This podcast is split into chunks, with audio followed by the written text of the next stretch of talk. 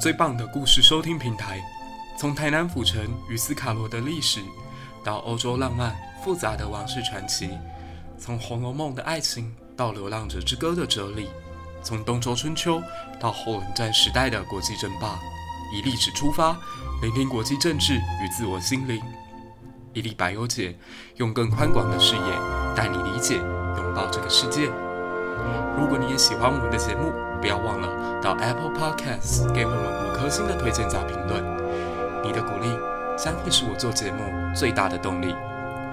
第三季，让我们用更好的音质来欢迎新来的朋友吧。开始我们今天的故事。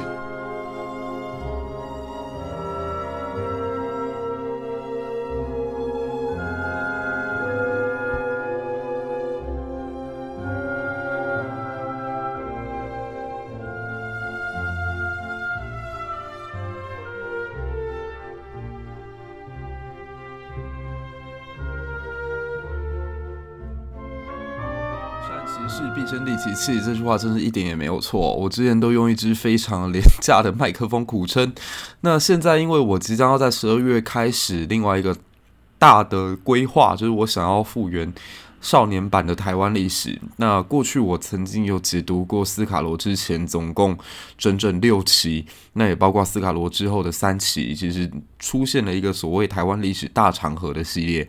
那我必须很骄傲的说，其实这也是 Podcast 当中大概啊、单一主题上台湾历史最长的一个解说，但我觉得还是远远不够，因为有一些细节的东西，其实在过去的几个系列没有做到。那我在跟联经出版社合作完这一次的中国史的解说之后呢，会想要带大家重新回到台湾历史的部分。那另外十二月四号快要到了，真的已经十一月三十了。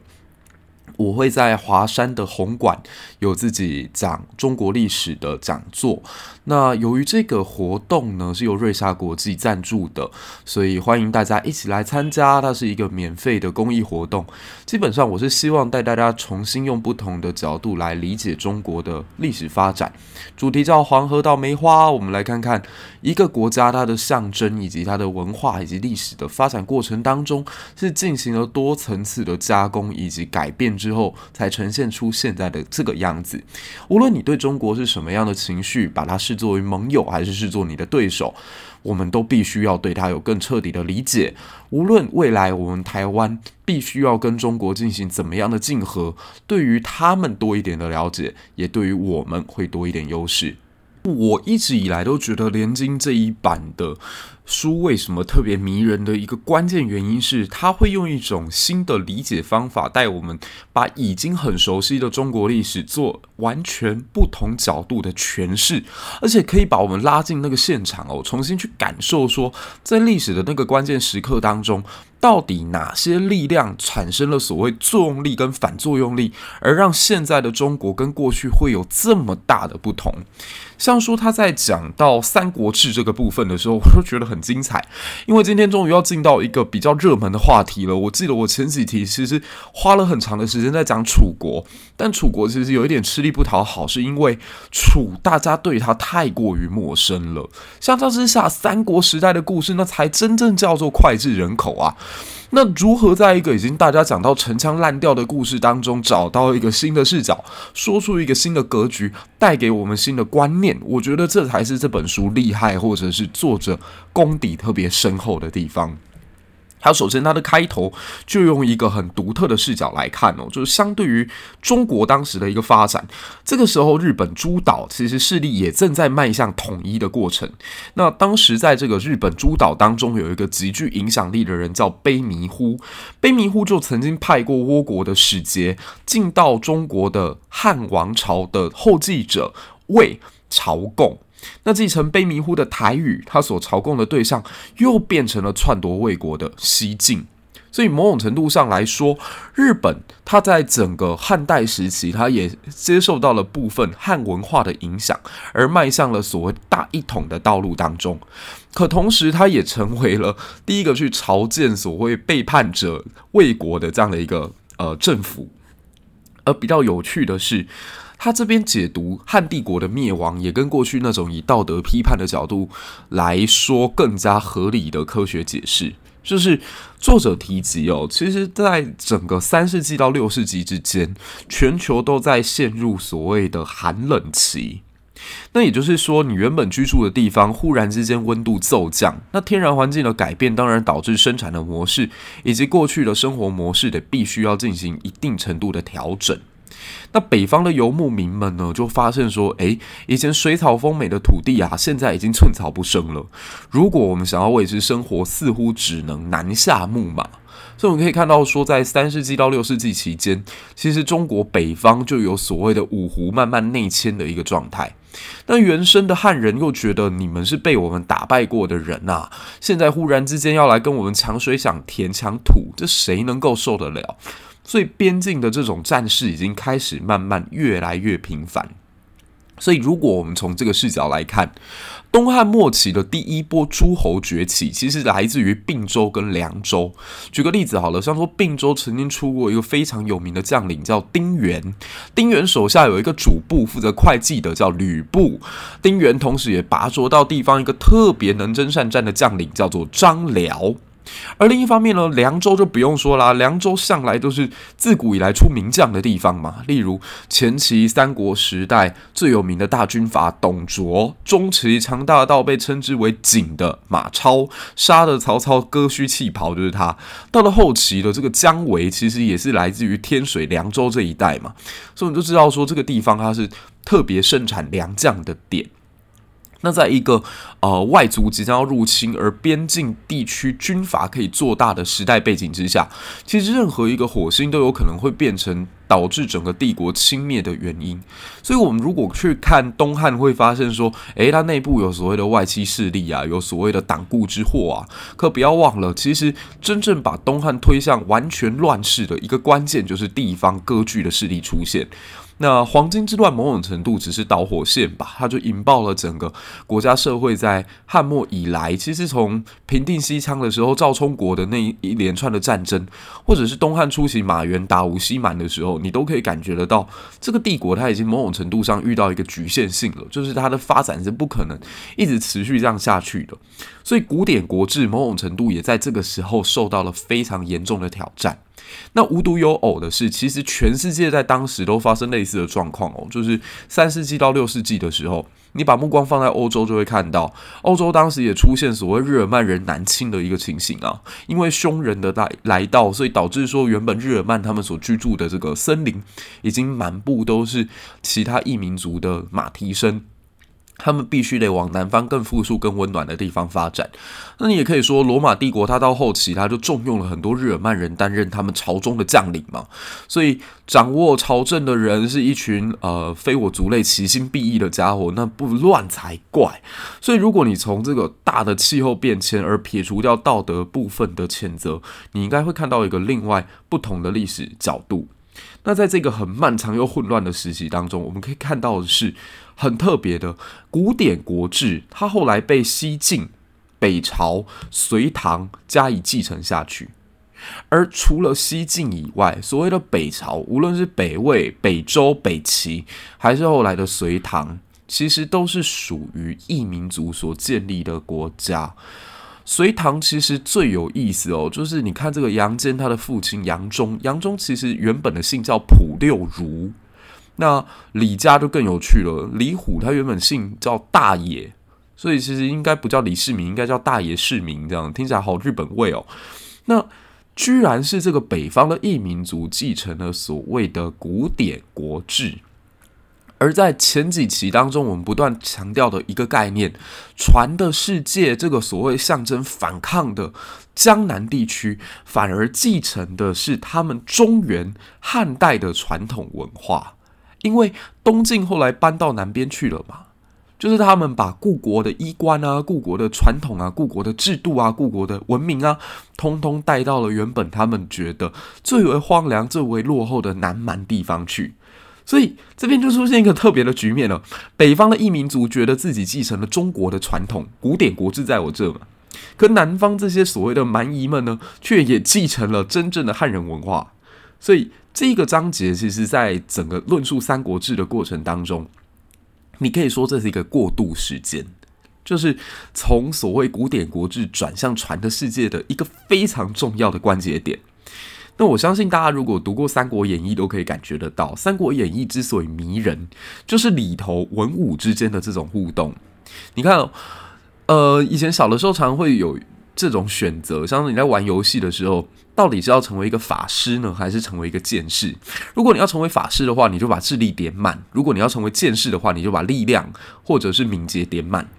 那三国时代其实某种程度也是，就是大概两项都可以点到九十的。我印象当中，在《三国志》里面应该只有姜维吧，姜维好像智力跟武力都高达九十。那其他人其实都有蛮严重的偏科啊，像说诸葛亮好了，我没记错的话，他智力一般都会设定是一百，然后武力大概就设定六十级左右。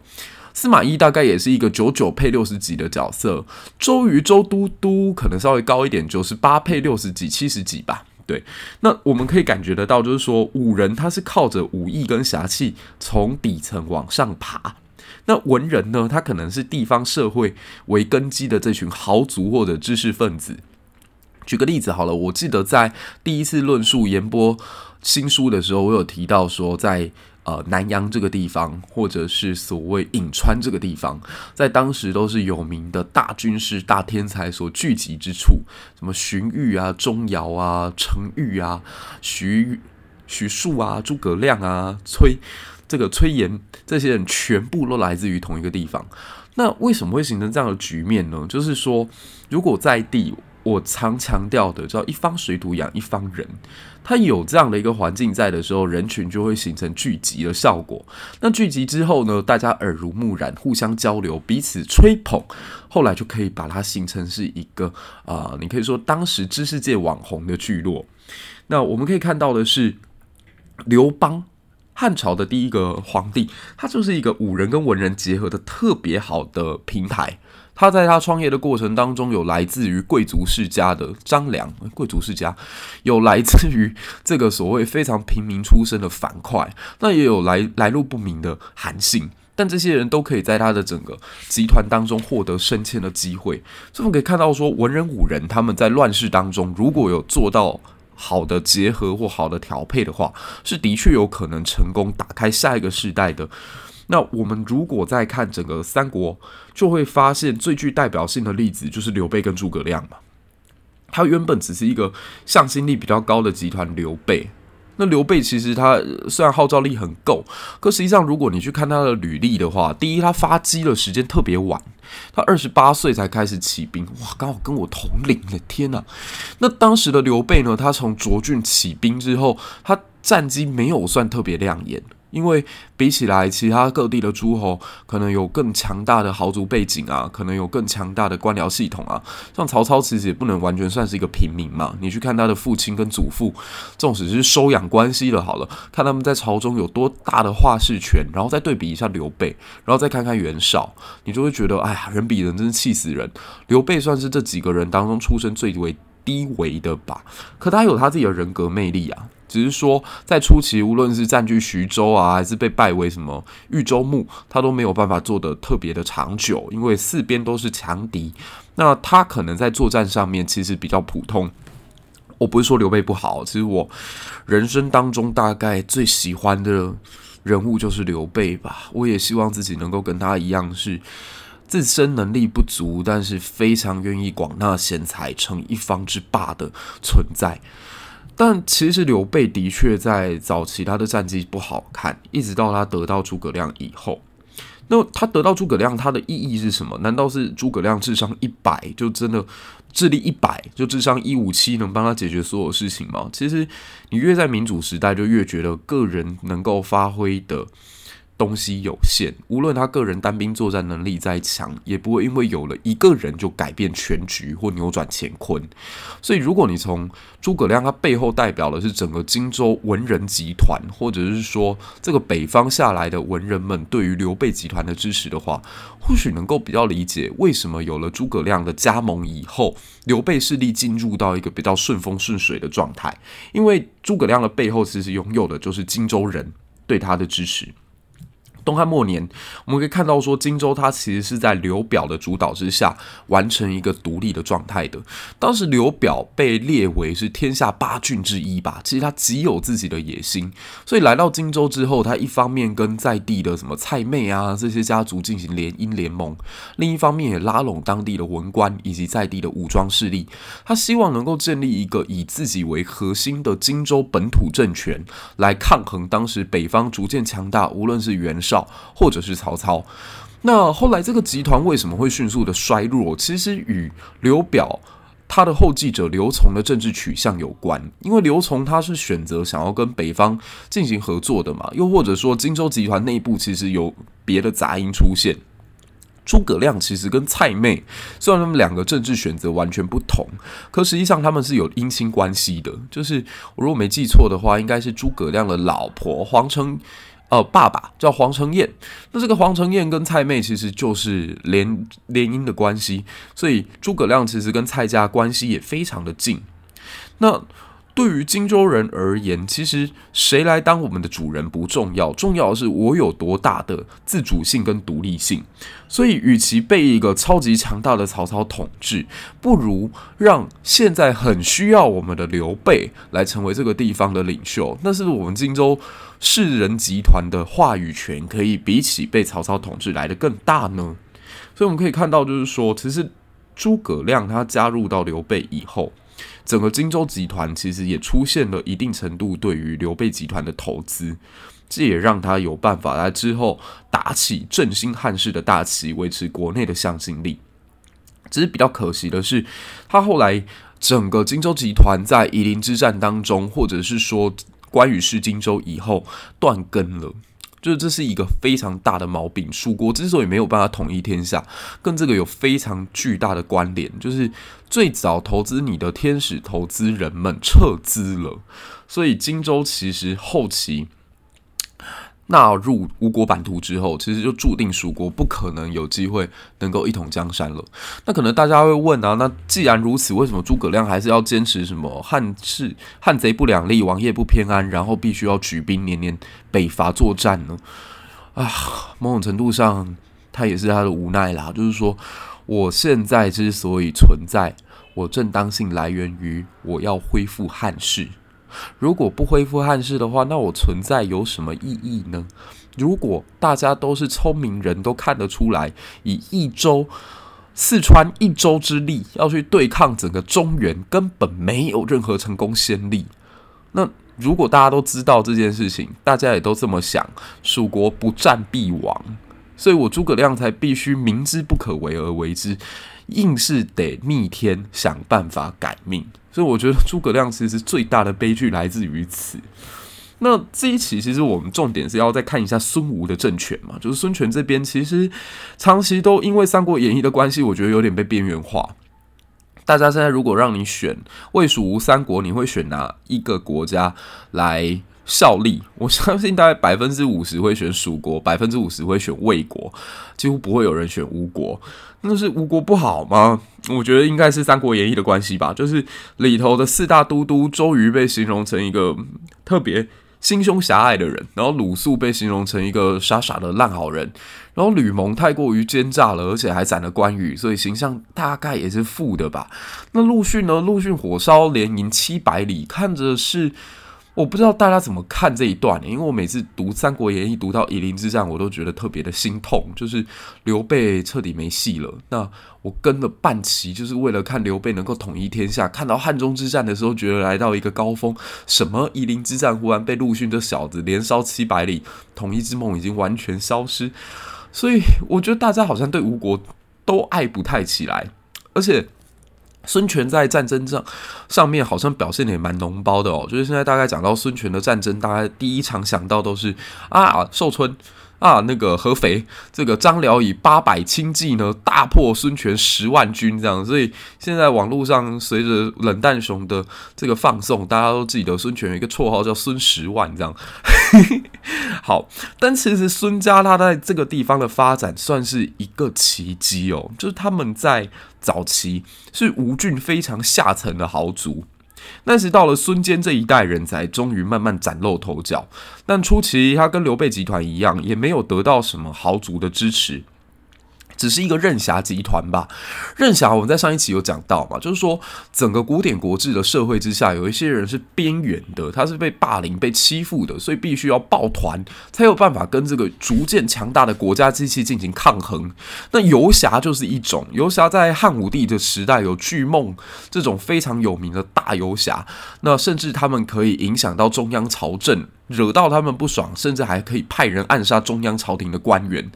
那后期汉武帝就重用这个酷吏，特别是张汤这样的人去打击地方豪族，把这些任侠之风给打压下去。我们上一期也有提到，司马迁对任侠之风是非常推崇的，这导致后来班固在写《汉书》的时候，把司马迁大骂一通，觉得他在鼓励一些不良的社会风气。就很像现在，如果有人再继续拍艋舺啊，或者是拍这个割头啊，似乎也会得到这个社会一定程度的反扑嘛，就觉得你干嘛要去鼓励青少年？行迄条路嘞，拍路唔通行。啊，拢住不要肝胆的让为回逃，所以在这种情形之下，其实孙坚家族原本在汉朝的社会应该算是很没有机会翻身的，可是慢慢的战乱时代来临。因为这个天气的变化带来了整个社会结构的改变，说起来也是始料未及吧。那直到他儿子的时候，跟周瑜还有张昭这些来自北方的豪族交好。我们大家以前在看周瑜跟孙策，大概都会往啊很 BL 这个方向去想哦。我觉得哦，这个周瑜孙策这样感情好到去娶同一对姐妹，然后两个人又是啊义结金兰这样，然后这两个又长得特别帅，然后就很多腐女就觉得哇，眼睛都冒爱心出来了。那实际上，如果从这本书的角度来看呢，其实这个结合是蛮现实利益考量的。就是周瑜他是世家大族，那他会希望在在地能够找到豪族可以联姻联盟，就是我跟你培养某一定程度的关系，那政治上我们就可以达成利益最大化。你现在想想看，这种来自中央的精英跟地方豪强结合的状态，应该在台湾现现在的政坛都还是屡见不鲜吧？特别是我自己高雄人嘛，我的这种感受就特别的深刻。我们高雄市有一段时间都不太选自己高雄人来担任市长，就有一段时间都是选台北人啊、南投人啊或者中和人啊。OK，对，那这个状况其实你就可以看到说，那你一个空降的人，你来到地方总是要跟。豪强能够联姻联盟吧，能够结合在一起吧，所以周瑜这个外来者，他就需要孙策的帮忙，而孙策呢，他也需要周瑜这样的样板，特别周瑜又能征善战，所以他们彼此之间算是一个互相能够配合，而且互相能够帮忙的一种非常亲密的关系。那到了他的弟弟的时候，又结交了陆逊以及鲁肃这些新兴富裕的阶层。就是鲁肃跟陆逊其实也都是出自于名门，所以终于把整个政治基础打稳。所以我们可以这样讲哦，孙家三代的分工是：孙坚他维持豪强的地位，维持我能打我能战，我在地方是老大这样的一个派头。那到了孙策的时候呢，则是与北方的豪族能够进行联手。周瑜跟张昭这个内事不决问张昭，外事不决问周瑜的格局，也在这个时候确立了下来。而到了孙权时代，则更加巩固。透过了赤壁之战，宣示了自己在江南地区的影响力跟实力之后呢，再跟一些新兴的豪族能够进行更多层次的交流以及互动，所以我们可以看到，在原则上，其实孙孙家政权它彼此之间比较像是一种平级的关系。你如果去看他们的君臣，似乎是一种互相协助，而且比较不分高下的感觉。所以有一个故事，我相信大家应该有听过，说孙权是一个非常糟糕、喜欢乱开人身攻击玩笑的人。他有一次就觉得那个诸葛亮的哥哥诸葛瑾脸特别特别的长，所以就故意牵一只驴子来到自己的宫殿之上。然后在那个驴子的头顶就写了“诸葛瑾”三个字，这样。然后这当然在嘲笑诸葛瑾脸长嘛。然后就大家哄笑成一团，非常非常没礼貌。然后诸葛瑾的儿子诸葛恪就看不下去了，他就跑过去在那张纸上面多写了两个字，叫“之驴”，就说这只是诸葛瑾的驴子。然后就谢过孙权，谢谢过陛下，感谢你赐驴，这样子解决了这个尴尬，这样。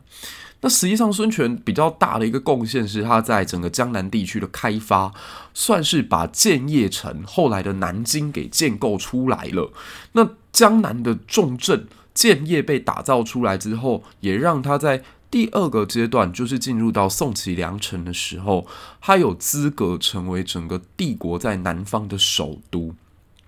那孙吴四姓，我们可以看到，吼，就是基本上以陆固朱张以及会稽四族于魏孔贺一起来共同治理，所以这些北方来的或者是江南的豪族呢，他们都有各自自己的私兵。然后私兵就是所谓的部曲，他们不一定是接受中央调配的哦，就是中央其实军队有限，比较厉害的是他们当地豪族会有自己的私兵。那这些私兵来源可能是因为北方战乱不断嘛，所以他们必须要逃跑到江南来，然后又没有户籍怎么办呢？只好依赖在这些豪族的保护之下，我来给你打打工，你拜托让我有一个地方住，然后以后如果要报户口的话，我就报你们家，可以吗？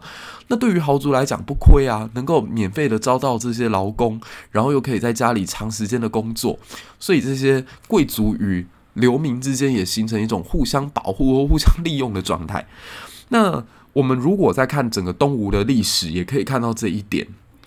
吴国一向都是，呃，守守城的时候特别的强大，攻城的时候特别的脆弱的一个国家。你可以看到说，刚刚我们有提到孙权带兵作战最大的滑铁卢，就是跟张辽的合肥之战。在合肥之战当中率领了十万大军，而且可以说是明星队进出，精锐通通在里面了，什么甘宁啊、凌统啊、周泰啊，这些东吴当时的最厉害的战将，通通在军营当中。结果居然被张辽、李典、乐进这三个人八百骑打得人仰马翻，甚至在渡河的时候差点被俘虏。为什么这么难看？因为他底下的士兵根本没有人想要往北打。对孙权来说，他或许还有一点动力想要统一天下。可对于这些将领或者是当地的豪族来讲，我想要的是维持和平，谁要跟你去卖命啊？所以我们可以看到的是，在整个孙吴时代，如果是打这种防守战，例如赤壁啊。东兴之战啊，夷陵之战啊，你会发现，哦呦，孙权真厉害，吴国的战斗力天下第一啊！可只要是一旦要是入侵别人，像诸葛恪去打新城，虽然带了整整二十万大军，打不下来就是打不下来，或者是后来在魏国内部发生淮南三叛的时候。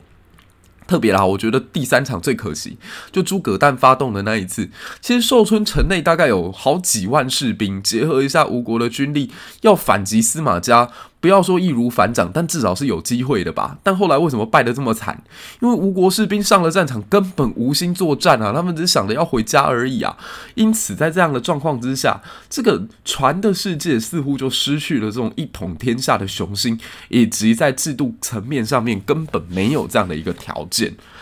那孙权在他整个呃国际战略上面，其实也可以看得到有一些他的独到之处哦。我们等一下就来进行分析。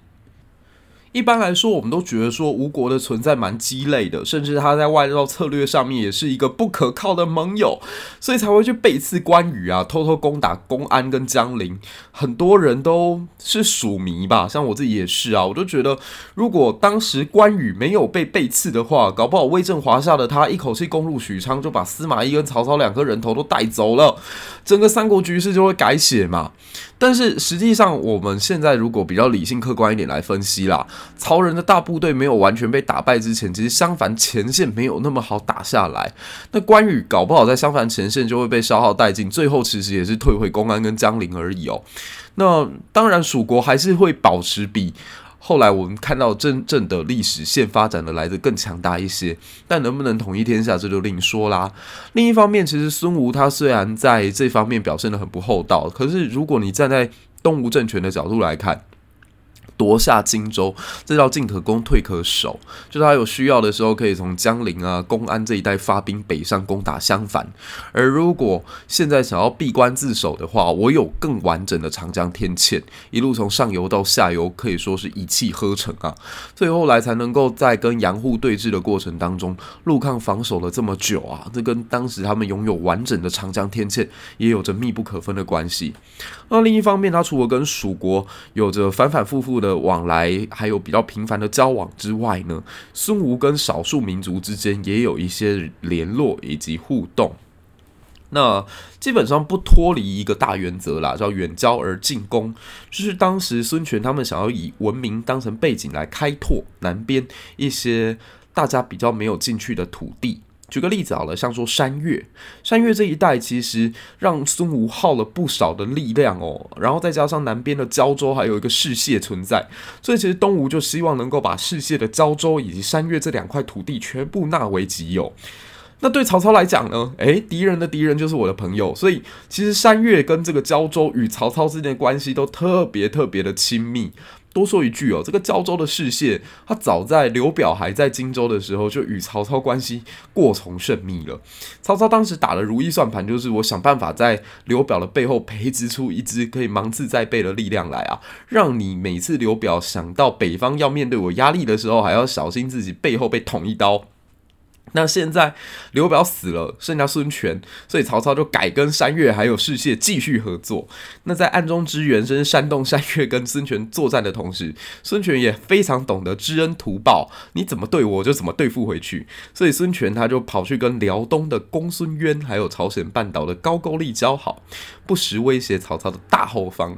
那江南跟辽东半岛之间其实有海上交通哦。孙权跟公孙渊还曾经一度联盟过，只是这次的联盟非常非常的让孙权生气。公孙渊是一个反反复复的人。就是他曾经接受吴王对他的册封，被封为燕王，然后他就很开心。结果等到孙权派了这个使者啊，带着礼物送给他的时候，诶，公孙渊又把这群使者团给团灭了，所以孙权就很气，曾经一度打算要渡海作战这样子。可是大臣会拦着他啦，就告诉他说不行不行不行，那个公孙渊虽然很无礼，但是如果我们跨海作战，第一我们军队本身就不行，第二华北地区天气特别的寒冷，我们怎么可能打得赢这样？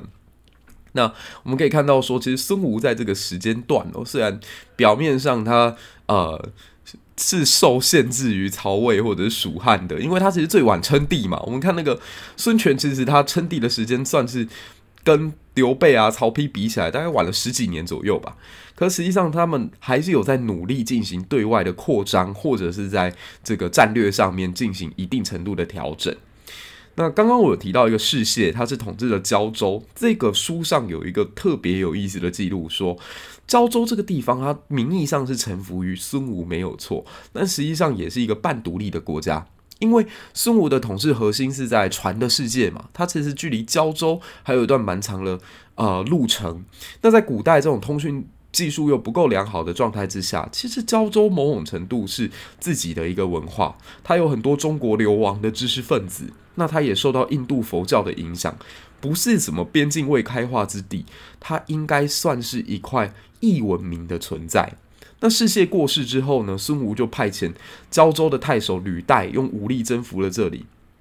那另一方面，我们也知道说，孙权也蛮常派这个使节到东南亚去的，包括现在看到史料当中有扶南跟临沂这两个地方曾经派遣使者到达建业去朝贡孙权。那同时他也去探访宜州跟潭州。那那宜州、潭州到底是哪里？到现在还没有一个定定论啦。那拥有大中国主义的人就会主张说，这个宜州就是台湾啊，台湾就是当时被这个孙权的。将领已经踏足过的地方，所以台湾自古就属于中国的一部分啊。可是我很喜欢告诉大家的是，你可以去看看《隋书》这段是怎么写的。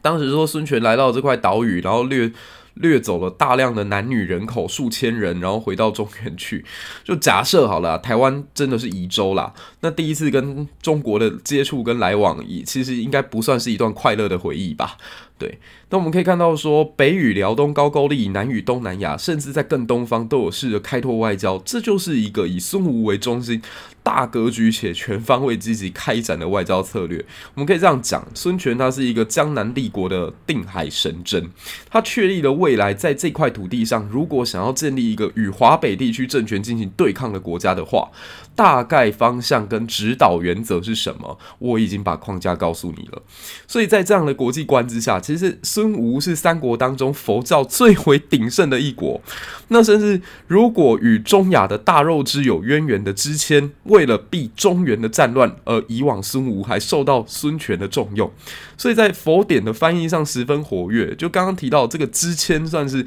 最早的一个佛教徒之一吧。那他是。